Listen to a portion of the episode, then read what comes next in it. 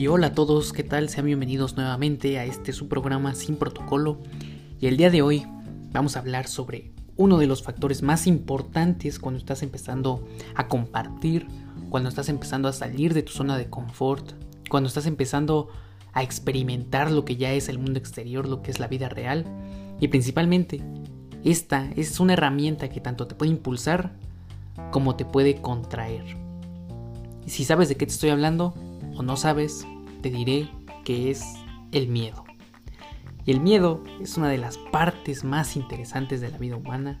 El miedo es algo que a veces nos roba, a veces nos quita y a veces nos hace perder oportunidades que tanto hemos añorado y que de un momento a otro simplemente se van. Pero también yo pienso que recientemente este pensamiento lo he venido teniendo y es que el miedo nos puede impulsar hacia adelante. Literalmente el miedo es algo que debería de movernos. Que por, por miedo que por el miedo que lleguemos a sentir, ese miedo debe de hacer que progresemos. Es decir, no es literalmente que nos quitemos todo el miedo de encima porque eso no tendría ningún sentido. Una persona que no tiene miedo, pues imagínate qué siente, de dónde va a sacar la adrenalina para hacer las cosas. Y no sé si te haya pasado, pero normalmente cuando estás a punto de hablarle a una persona o cuando estás a punto de entrar a ese partido, no sé, como que te entra esa... Tienes esa sensación de un escalofrío y la adrenalina que sientes, pero cuando entras a la cancha ya es otra cosa, ¿no? Se libera toda esa adrenalina y tanto puedes regarla como puedes hacerlo bien. Hay dos, pero no, no quiero que pienses que una es buena y una es mala porque en realidad no es así. Ambas tienen algo que ofrecerte y justamente hay una cita que te quiero decir este día, la cual es la, es la siguiente, perdón. Del otro lado del miedo está la libertad. ¿Tú qué piensas sobre esa cita? Yo creo que es muy importante, es muy interesante. Y la libertad en realidad, ¿qué significa la libertad? Yo creo que ser libre implica volver a ser un niño. Si te das cuenta, cuando éramos niños, normalmente, a menos que fueras un poco tímido, hacías lo que te, lo que te pegara la gana, lo que te pegara la gana. Por ejemplo, si querías jugar, salías a jugar, ibas corriendo, hacías lo que quisieras. Y sin miedo, en realidad, si te das cuenta, cuando somos niños, ni siquiera nos importa lo que los demás piensen ni lo que la gente esté pensando. En realidad es un momento muy bonito de la vida porque te das cuenta de cuánto puedes crear, cuántas cosas puedes hacer y en realidad cualquier persona te va a decir, oye, qué bonito porque eres un niño, ¿no? Y precisamente eh, yo pienso que hay que liberar a ese niño interior. Hay que volver a, hay que hacerlo renacer y traerlo con nosotros para liberarnos de ese miedo. Y más, más que liberarnos, abrazarlo y decirle, oye, gracias y vamos a darle hacia adelante. Vamos a ser libres porque mientras tú más miedo me des, más miedo voy a, perdón, mientras más miedo tú me des, más motivación voy a tener para hacer las cosas.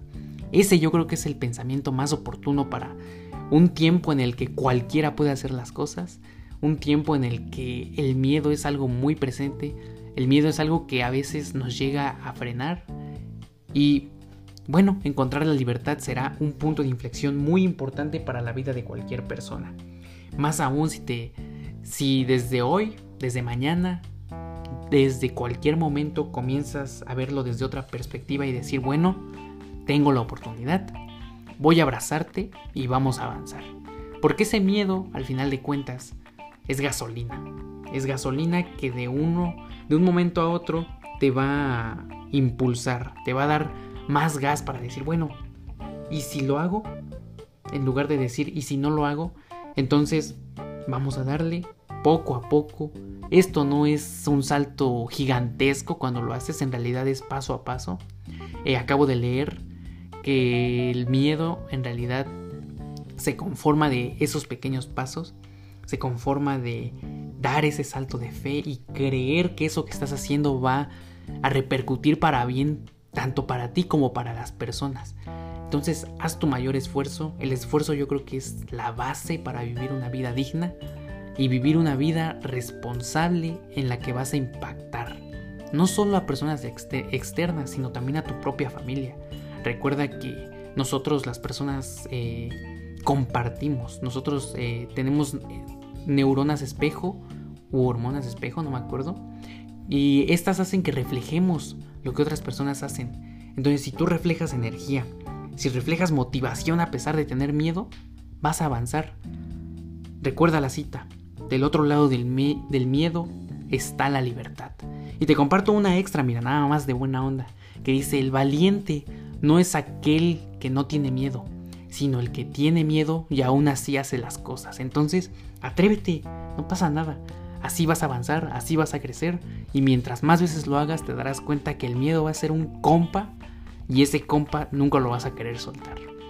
Bueno, este ha sido este episodio, espero te haya encantado, a mí sí, me gusta hablar de estos temas. Recuerda que aquí estamos para mejorar, para encontrar esa motivación interna más que externa y poder movernos, poder seguirnos moviendo y transformarnos. Entonces, eh, te saluda tu anfitrión Geldarius. Recuerda seguirme en Twitter, Instagram, donde tú quieras. Aparezco como OnlyDijael. Eh, recuerda que estamos haciendo una sección de preguntas. Si tú tienes alguna duda sobre algún libro, lo que tú quieras preguntarme, ahí tienes. Puedes hacerme la pregunta y yo con mucho gusto te respondo. Muchas gracias por estar aquí, por seguirme. Ah, no olvides seguirme aquí en este podcast. Suscríbete, dale follow donde sea que, que le hagas. Pero acuérdate, atrévete, sin miedo. Bueno, con miedo y atrévete. que tengas un excelente día, una excelente tarde, una excelente noche. Nos vemos en otra ocasión. Muchas gracias y hasta luego.